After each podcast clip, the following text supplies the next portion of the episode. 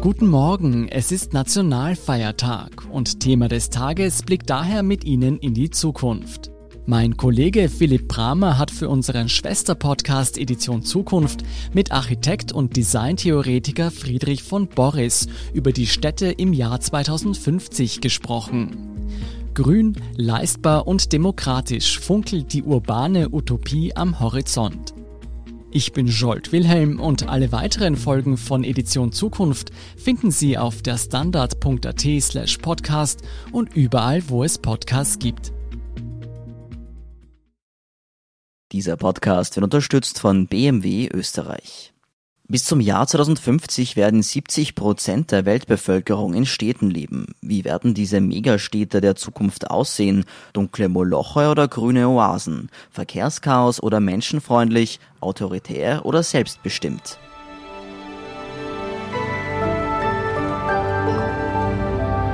Sie hören Edition Zukunft, den Standard-Podcast über das Leben und die Welt von morgen.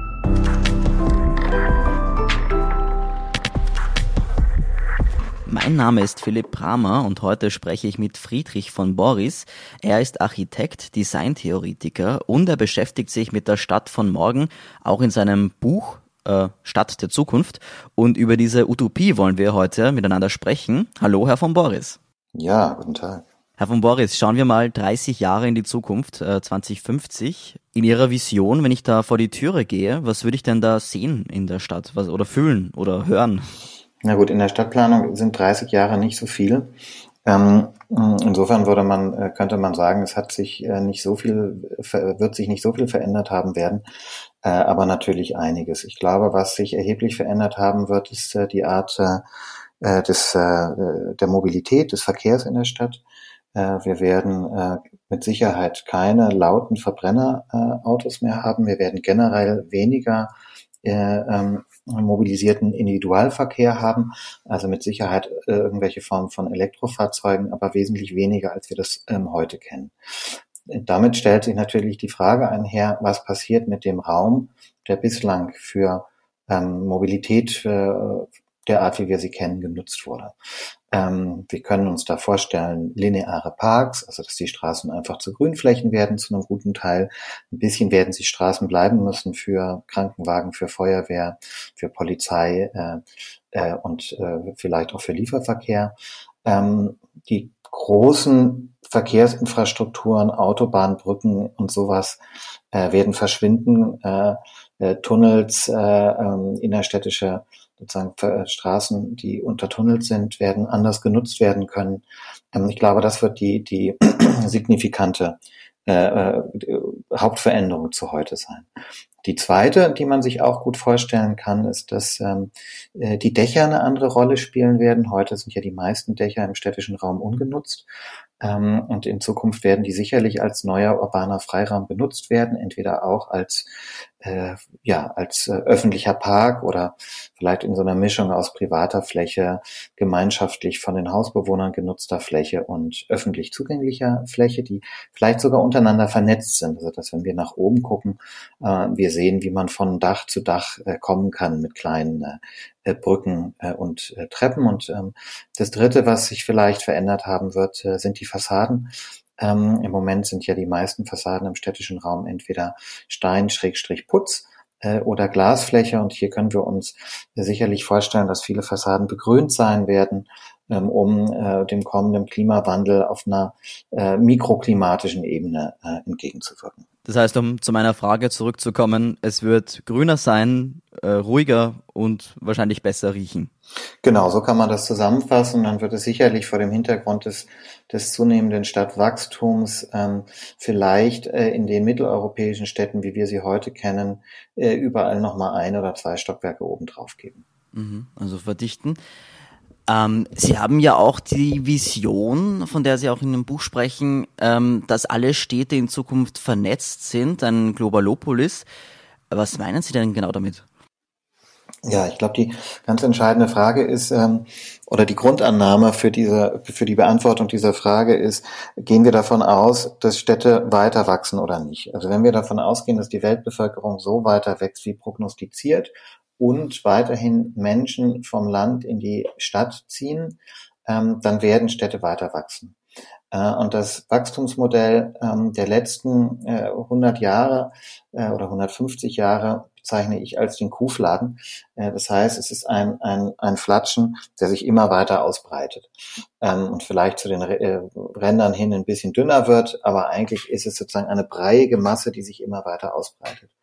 Ähm, aber das ist ja nicht zwingend das einzig vorstellbare Wachstumsmodell von Stadt.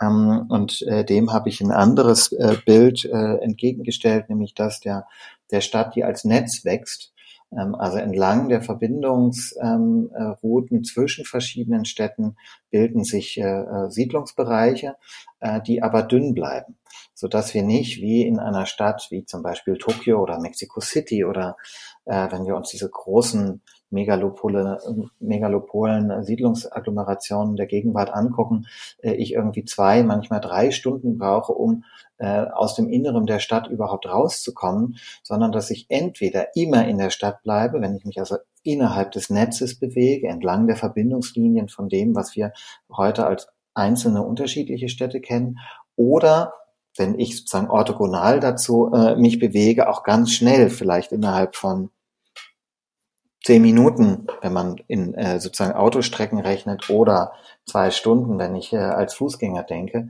äh, aus der Stadt raus äh, in die in die freie Landschaft komme. Äh, das wäre ein ganz anderes Stadtmodell, äh, was sehr viele der Nachteile, die wir heute bei Stadt haben, also dieses Gefühl, in einem Moloch zu sein, nicht mehr rauszukommen, etc., äh, ähm, äh, ja aufheben würde. Ähm, und ähm, genau, das ist das, das räumlich andere Modell. Ähm, damit verbinden aber Benjamin Kast, mit dem ich ja das Buch zusammengeschrieben habe, und ich nicht nur eine räumliche Struktur, sondern auch eine, eine inhaltliche oder eine politische. Ähm, nämlich, dass wir glauben, dass ähm, Stadt in dieser ähm, äh, Globalopolis auch das, das, äh, äh, das politische Organisationsmodell ist.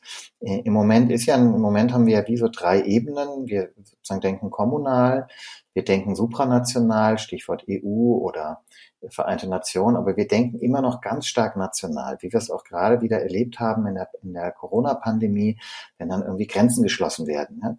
Ein Land macht dann sozusagen dicht oder auch in der Fragestellung jetzt mit äh, finanziellen Förderungen innerhalb der EU, denken doch alle immer ganz schnell national.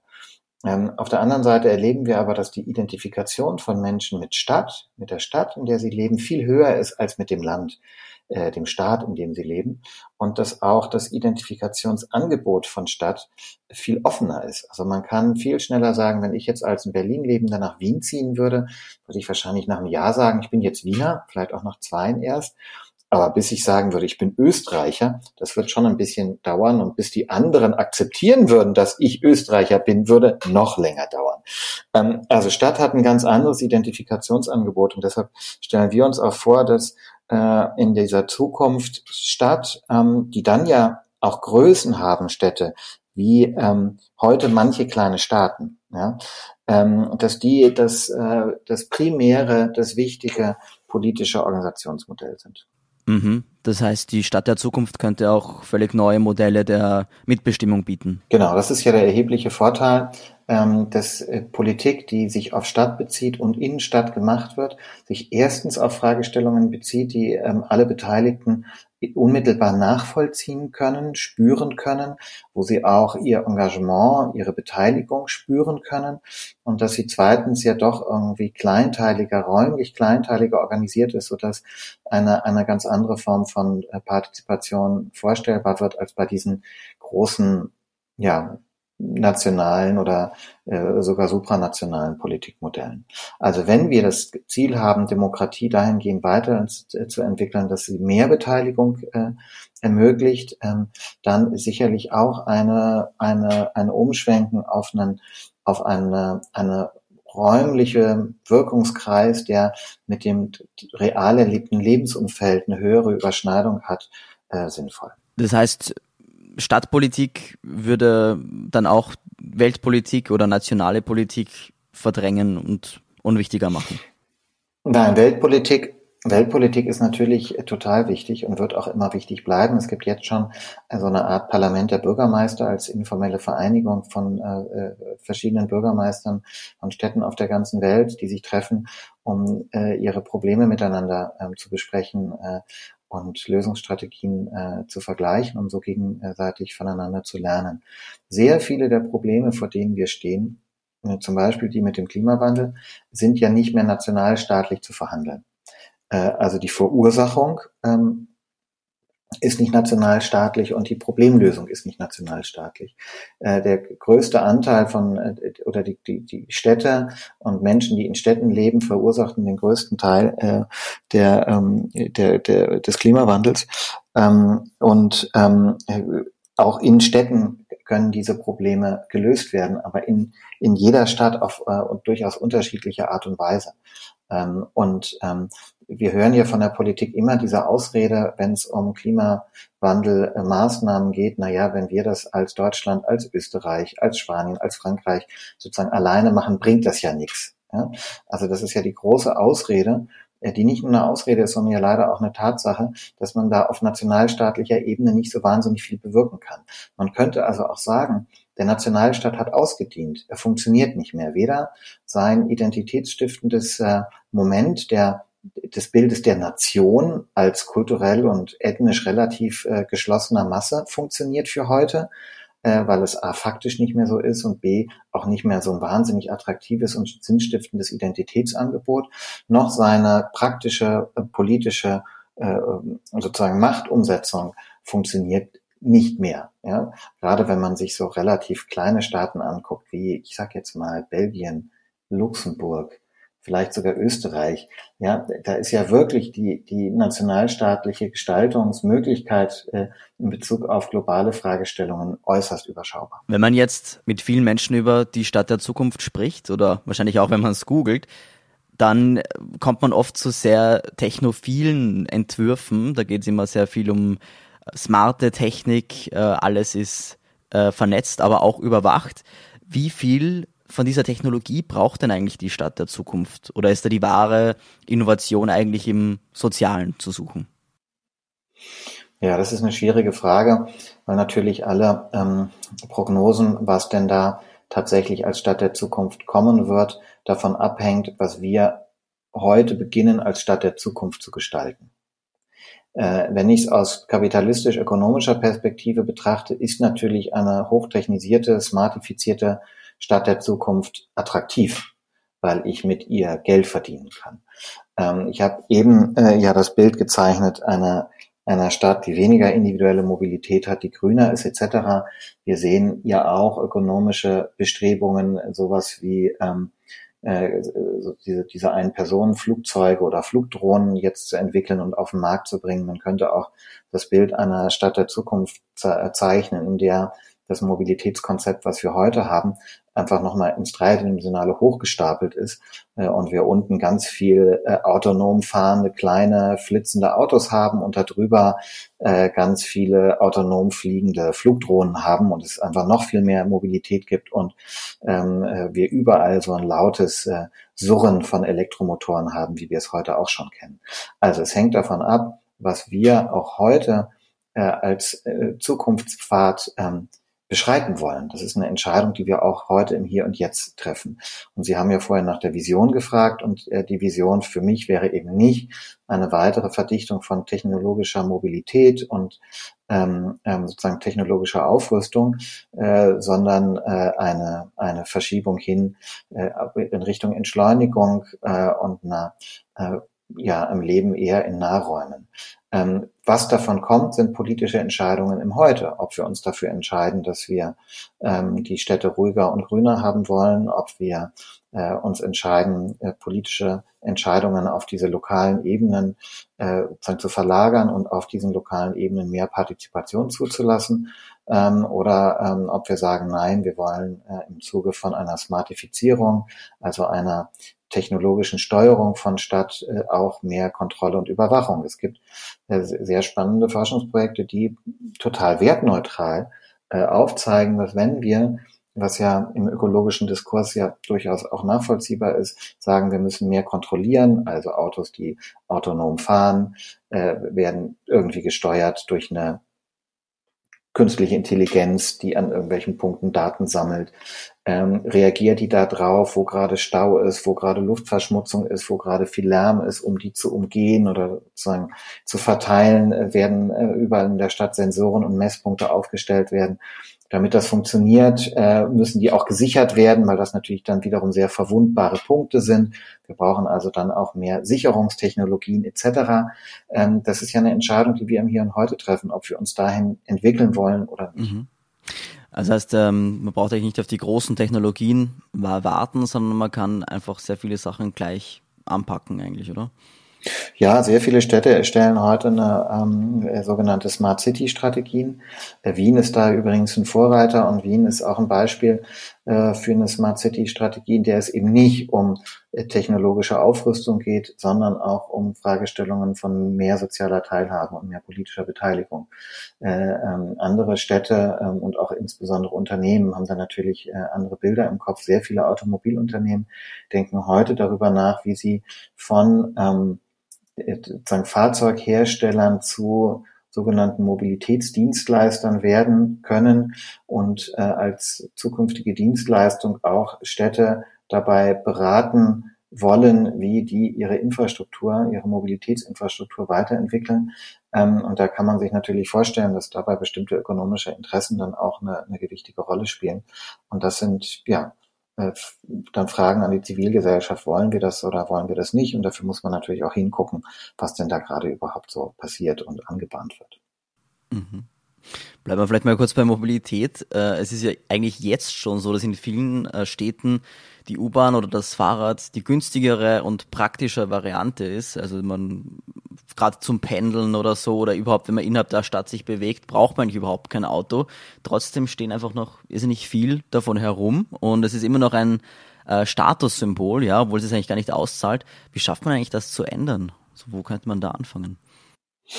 Ja, das ist total schwierig und äh, leider auch gerade bei äh, jetzt in der Erfahrung von Covid-19 sehr traurig, dass sehr viele Menschen aus nachvollziehbaren Gründen sagen, na ja, das Auto ist sowas wie ein Safe Space in dem ich sicher bin. Und ähm, das ist natürlich etwas, was der öffentliche Nahverkehr nicht so leisten kann. Ähm, insofern gibt es da gerade äh, sozusagen auch eine Rückverschiebung hin, äh, dass Leute, das, das, dass es wieder Gründe gibt, dass Menschen das Auto für das bessere, sicherere ähm, Verkehrsmittel halten als den öffentlichen Personennahverkehr. Wenn wir das mal ausblenden und hoffen, dass das eine, eine temporäre Erscheinung ist, ähm, dann hat, ähm, wie Sie das ja eben angesprochen haben, das zum einen mit Statussymbolen zu tun und zum anderen einfach mit, mit Gewohnheiten. Ähm, und ähm, Gewohnheiten kann man nur ändern, indem man ihnen neue Gewohnheiten entgegenstellt.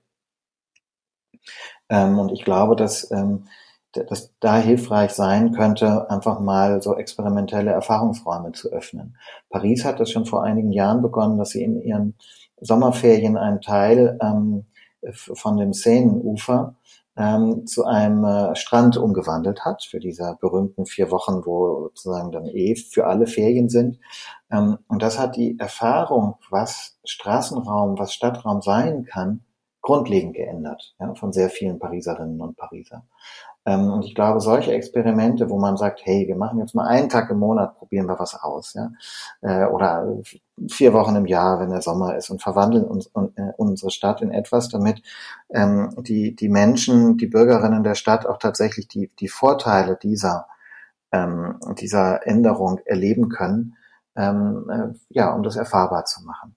Ähm, unabhängig davon hilft, glaube ich, auch nichts, auszublenden, dass es natürlich auch äh, Mobilitätsformen gibt, wo das Auto schon auch vorteilhaft ist. Ja, also dieses Gefühl von äh, ähm, wenn man im Umland wohnt, äh, wo vielleicht die ÖPNV nicht so dicht ist wie mitten in der Stadt ähm, äh, und äh, ähm, vielleicht Arbeitszeiten hat, die äh, auch so liegen, dass der ÖPNV sie nicht gut bedient.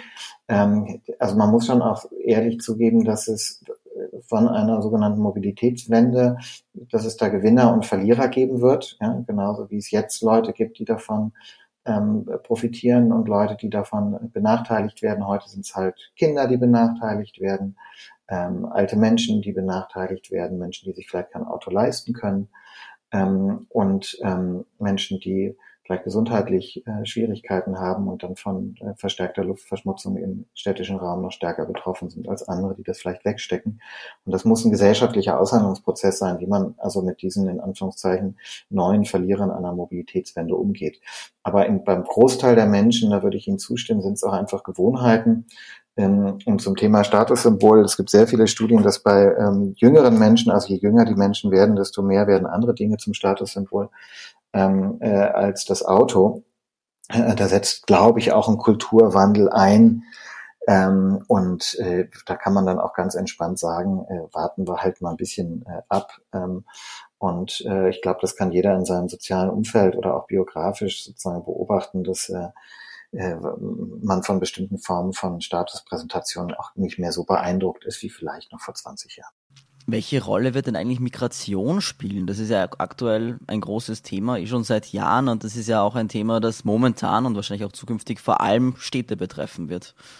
Ja, Migration ist natürlich die große Variable, die man so wahnsinnig schwer einschätzen kann. Da kann man einfach nur verschiedene Modelle ähm, ähm, sich betrachten und überlegen, was sind die gesamtgesellschaftlichen Folgen dieser, dieser Modelle.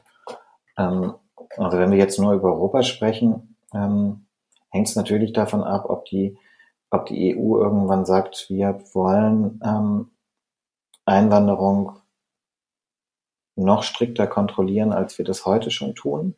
Da gibt es ja Bestrebungen ähm, und sozusagen die Grenzen dicht machen, Festung Europa. Ähm, oder ob sie sagt, wir wollen und wir brauchen Zuwanderung äh, und ähm, finden sozusagen Strukturen, äh, wie wir ähm, äh, ja geregelte Migration heißt es dann ja immer, äh, sozusagen äh, Migration ermöglichen und auch unterstützen und befördern und uns tatsächlich wie äh, historisch die USA sozusagen als äh, Einwanderungsland, als Melting Pot und so weiter verstehen. Ähm, das sind politische Entscheidungen, die natürlich dann ganz unterschiedliche Auswirkungen auf, auf Stadt haben. Was allerdings sicher ist, ist, dass mit dem ähm, Klimawandel, der ja kommt und der nicht aufgehalten, also der vielleicht zum Teil noch aufgehalten werden kann, aber äh, eine bestimmte Form von Klimawandel wird kommen und ist ja auch schon, ähm, die, die globale Migration zunehmen wird und dass die äh, Weltgebiete, in denen äh, man sich Wohlstand erhofft, attraktive Ziele sein werden. Also der Migrationsdruck wird in den nächsten Jahren weiter zunehmen. Ähm, und insofern wird eine, werden beide Entscheidungen, wenn man die jetzt mal als Pole sieht, dazwischen gibt es ja auch noch viele Abstufungen, ähm, natürlich auch eine Auswirkung auf unsere innere Organisation haben. Also ich, es gibt historisch kein Land, das sich nach außen abschottet, aber nach innen Offenheit ähm, erhält. Ja? Äh, also äh, nach außen Unfreiheit, nach innen Freiheit, das funktioniert nicht. Ja? Ähm, sondern das wirkt sich dann auch irgendwie auf die innere gesellschaftliche Struktur aus.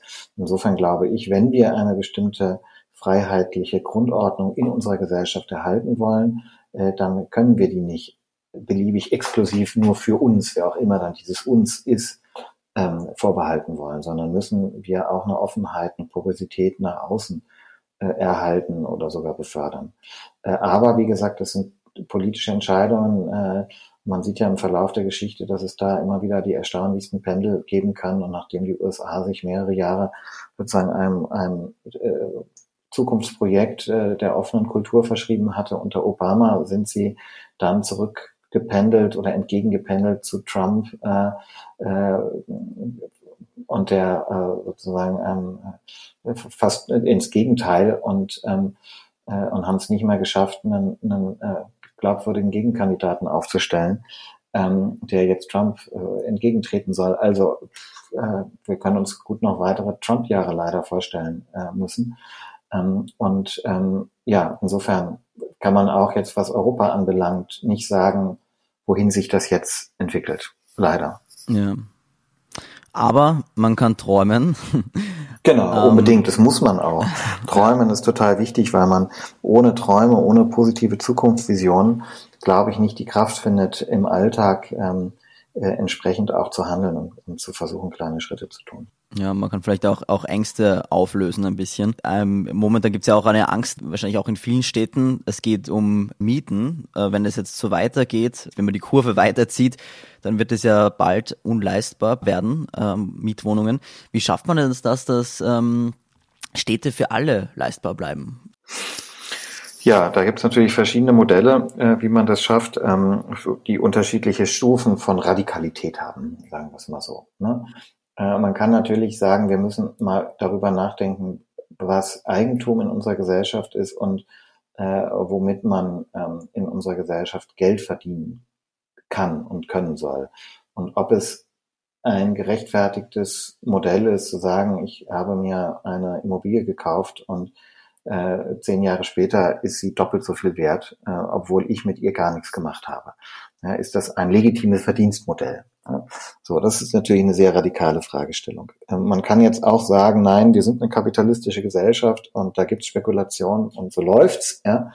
Ähm, äh, und sagen, das wollen wir nicht antasten. Nichtsdestotrotz ähm, hätte eine Stadt dann Möglichkeiten, ähm, für äh, trotzdem sozusagen gegenzusteuern oder andere Modelle äh, zu fahren. Das beginnt bei der Fragestellung, wer baut überhaupt wo neu. Wir haben vorhin über den Straßenraum gesprochen und äh, sozusagen frei werdende Städte, äh, Flächen in den Städten. Äh, wer darf auf den bauen? Äh, nach welchen Modellen? Sagt man das sind Investoren, die für den privaten Markt was machen? Oder sagt man das vergeben wir nur an Genossenschaften, die nach einem anderen ökonomischen Modell, was es ja immer auch parallel gab, hier äh, Wohnraum errichten. Ähm, es gibt ordnungspolitische Maßnahmen, wie Berlin das gerade versucht mit dem Mietendeckel, äh, wo sie sagen, wir legen bestimmte Mieten äh, fest. Ähm, ich glaube, Wien äh, hatte da auch verschiedene äh, Modelle in der Vergangenheit, äh, die in der Nachkriegszeit entstanden sind mit sozusagen gedeckelten Mieten, ähm, die dann sozusagen sehr unterschiedliche Effekte haben kann. Ne? Manche werden als positiv beschrieben, manche als negativ. Ähm, das, also ich, da hat sozusagen gibt es sowohl grundsätzliche Punkte, an denen man ansetzen kann, als auch viel, viel weichere ähm, äh, die jetzt weniger in, in Konflikt äh, mit der bestehenden Vorstellung von, äh, wie man ehrenhaft Geld verdient, ähm, äh, stehen. Und ähm, ich glaube, da wäre auch ganz pragmatisch zu sagen, wenn irgendwo was neu bebaut wird, äh, in Wien äh, wurden ja auch um den einen Hauptbahnhof gerade große Flächen bebaut oder sind im Bau, ähm, dass man dann drauf schaut, äh, wenn man eine soziale und gerechte Stadt haben will, dass da halt äh, auch zu einem großen Teil genossenschaftlicher Wohnungsbau entsteht, der sich anders organisiert und finanziert als der äh, privatwirtschaftliche Immobilienmarkt. Und es tut niemandem weh. Das kann man gut machen. Ähm, kommen wir vielleicht mal kurz zurück wieder in die, in die Gegenwart. Gibt es ähm, irgendeine Stadt, wo Sie sagen, ja, das hat Zukunft, ist egal welches äh, Gebiet jetzt betroffen ist, Mobilität oder Wohnen oder Mitbestimmung, wo Sie sagen, naja, das ist zumindest in Ansätzen ein Vorbild, das sich auf viele andere Städte umlegen lässt. Ich glaube nicht, dass man einzelne Städte zum Vorbild nehmen kann, sondern in sehr vielen Städten gibt es unterschiedliche Sachen, die, die sehr gut funktionieren. Wien hat tolle Ansätze, was äh, Begrünung von Stadtraum anbelangt. Auf der anderen Seite ist Wien eine unglaublich teure Stadt und deshalb jetzt nicht einfach ein Vorbild, auch wenn das eine nicht mit dem anderen zusammenhängt. Äh, Kopenhagen hat eine ganz tolle Strategie, was äh, Fußgängerverkehr und Fahrradverkehr äh, äh anbelangt, ähm, hat total spannende äh, ähm, Neubauareale, äh, in denen sie äh, Sachen macht. Barcelona äh, hat ein ganz tolles äh, Konzept zur digitalen Partizipation. Ähm, äh, und dann gibt es natürlich so Städte wie Amsterdam, die waren schon immer sozusagen ein tolles Vorbild, weil da einfach so wahnsinnig viele Leute Fahrrad fahren, auch wenn teilweise der Verkehr, die Stadtplanung sich gar nicht danach äh, ausrichtet. Und dann gibt's, wird's ja noch klein skalierter, wo man sagt, es gibt in einzelnen Städten einfach ganz, ganz tolle Projekte. Ja, in Utrecht gibt's ein, ein ganz tolles Fahrradparkhaus, was richtig gute Architektur ist, ja, wo die Fahrräder nicht irgendwo wir haben ja vorhin über Statussymbole und, und sozialen Wert von was äh, gesprochen. Und äh, wenn ich äh, ein, ein Fahrradpendler bin, dann würde ich mir A, kein besonders teures Fahrrad kaufen, aus Angst, dass es gestohlen wird. Wenn ich jetzt sozial prestigemäßig unterwegs bin, ja, Und dann B, wenn ich mit dem Fahrrad unterwegs bin und es irgendwo abstellen muss, bin ich immer in irgendwelchen Pissecken. Das gefällt mir vielleicht nicht, ja, wenn ich äh, sozial prestigeorientiert bin. Ja. Und in, in Utrecht haben sie ein richtig tolles Fahrradparkhaus gebaut mit einer tollen Architektur, mit Beleuchtung, äh, mit einer guten Position in der Stadt, mit Fahrradwerkstätten, Cafés etc. drin. Ja. Da ist es dann natürlich auch eine ganz andere Aufladung, ja, was Fahrrad mit dem Fahrrad unterwegs sein heißt, äh, als äh, wenn ich das irgendwo unter der äh, äh, der Brücke an äh, irgendwas äh, anschließen muss. Ja? Ähm, äh, Zürich hat äh, in Zürich gibt's äh, eine, eine ganz tolle Genossenschaft, äh, äh, die sehr sehr gute Architektur macht. Das leuchtende Beispiel ist immer diese Kalkbreite, aber die haben auch andere äh, Projekte jetzt gemacht mit ähm, mit ganz tollen, äh, mit guter Architektur plus tollen Raumprogrammen. Ja? Also ästhetisch gute Architektur, aber auch tollen Raumprogrammen, wo es so Sachen gibt wie ähm, ähm, Springerwohnungen für Familien, die gerade Konflikte haben oder die ein Au-pair brauchen, mit so Regeln wie wenn ich meine Familie verkleinere, dann ziehe ich auch eine kleinere Wohnung in dem gleichen Komplex, damit für eine Familie, die wächst, äh, dann sozusagen wieder eine Wohnung frei wird. Eh mit der Grundregel, dass sie alle auf Wohnraum verzichten, prozentual, also unterdurchschnittlich große Wohnungen haben, um für gemeinschaftliche Projekte mehr Flächen äh, zu haben, mit äh, anderen Wohnungstypologien. Die haben da Großraumwohnungen für, für, für richtig große 10, 15 Personen Parteien, also große WGs, die dann natürlich auch einen anderen, eine andere Küche haben als eine eine, eine, eine, eine klassische Familie, aber sie haben auch so Clusterwohnungen, wo eher so vier, fünf Singles ihre eigenen Wohnungen haben, aber dann einen gemeinsamen Gemeinschaftsraum etc. Ähm, also es gibt überall in der Welt tolle Einzelbeispiele und ich glaube, man muss, ähm, das haben wir auch in dem Buch versucht, sich so überall die Rosinen rauspicken und wenn man die dann nebeneinander legt, kriegt man, glaube ich, schon ein ganz schönes Bild, wie auch eine Stadt in 30 Jahren toll aussehen kann und gut funktionieren kann. Also schon in 30 Jahren. Vielen Dank, Herr von Boris, für das Gespräch. Ja, super. Clever. Und damit auch ein herzliches Dankeschön an unsere Hörerinnen und Hörer. Viele spannende Texte über das Leben und die Welt von morgen lesen Sie wie immer auf der Standard.at slash Zukunft sowie jeden Freitag auf vier Seiten im gedruckten Standard. Der nächste Podcast Edition Zukunft erscheint wie immer in zwei Wochen. Bis dahin alles Gute und bis bald.